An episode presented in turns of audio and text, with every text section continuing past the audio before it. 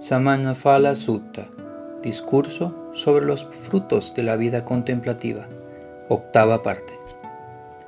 Dipaka Kunana, ojo divino. Con la mente concentrada, purificada, brillante, intachable, libre de las impurezas, maleable, flexible, firme y que ha alcanzado la imperturbabilidad, el monje direcciona e inclina su mente hacia la muerte y la reconexión de los seres.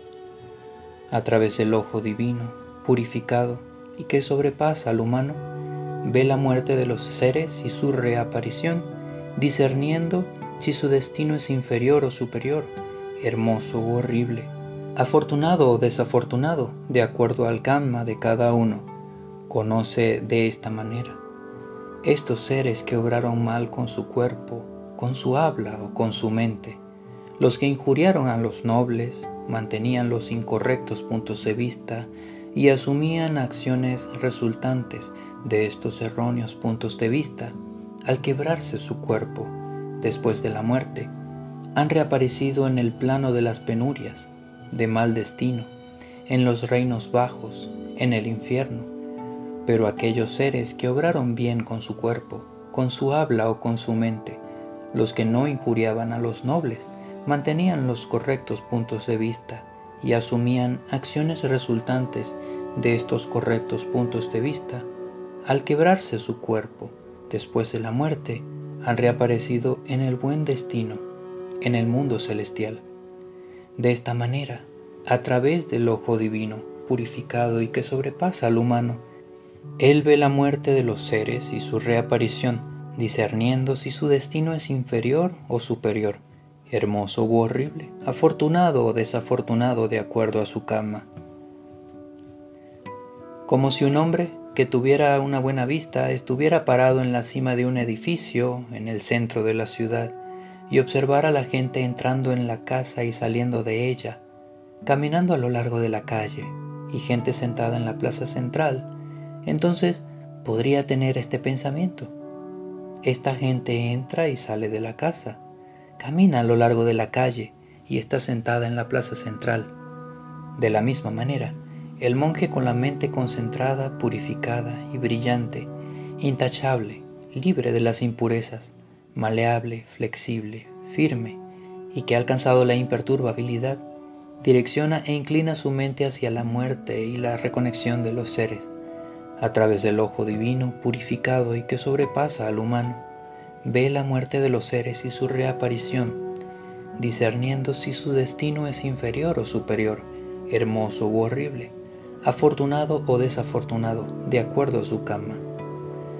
Este es, Señor, otro fruto de la vida contemplativa, visible aquí y ahora, pero más sublime, más perfecto que los anteriores. Asava Kayanana, fin de las impurezas. Con la mente concentrada, purificada y brillante, intachable, libre de las impurezas, maleable, flexible, firme, y que ha alcanzado la imperturbabilidad, el monje direcciona e inclina su mente hacia el conocimiento del fin de las impurezas mentales. Él conoce la realidad tal como realmente es. Este es el sufrimiento, este es el origen del sufrimiento, este es el cese del sufrimiento y este el sendero que lleva al cese del sufrimiento. También conoce eso, tal como realmente es. Estas son las impurezas mentales. Este es el origen de las impurezas mentales. Este es el cese de las impurezas mentales y este el sendero que lleva al cese de las impurezas mentales. A través de este conocimiento y la visión, su mente es liberada de las impurezas de la sensualidad, de las impurezas de la existencia y de la impureza de la ignorancia. Y entonces el siguiente conocimiento nace en él. Esta es la liberación. Y sabe que el nacimiento está terminado, la vida santa ha sido realizada, la tarea ha culminado. No queda nada más por delante como si un hombre con buena vista se acercara a la orilla de un cristalino, limpio e impoluto lago en medio de las montañas, y estando allí observara las conchas, la grava, los guijarros, como también el cardumen de los peces que nadan y descansan, entonces podría tener este pensamiento. Este lago es cristalino, limpio e impoluto.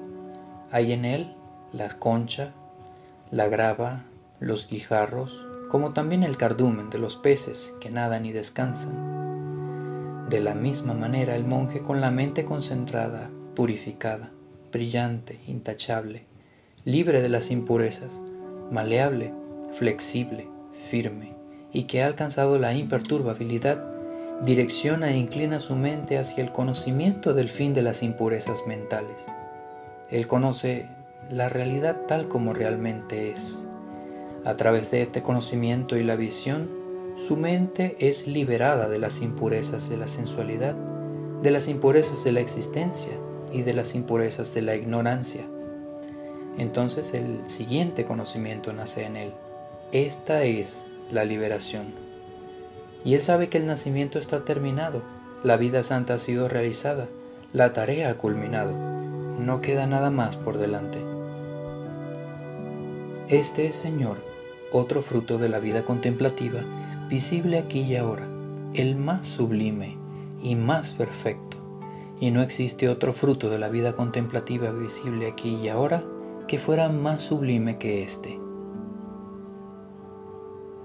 Ayatasatu Utupasakata Pativedana.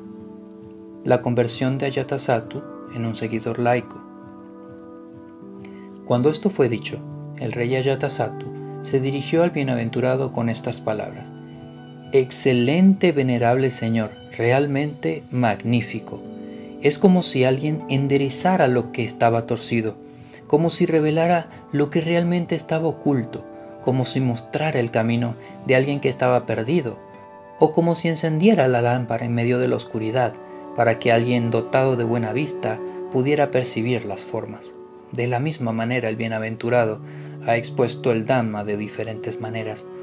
Yo, Señor, voy a tomar el refugio en el bienaventurado, en el Dhamma y en el Sangha. Que el bienaventurado me considere, de aquí en adelante, como uno de sus seguidores laicos. Sin embargo, venerable Señor, me pesa mi transgresión que cometí, cuando, para conseguir el trono, por ser tonto, confundido y malvado, privé de la vida a mi padre, quien era un buen hombre y un rey justo.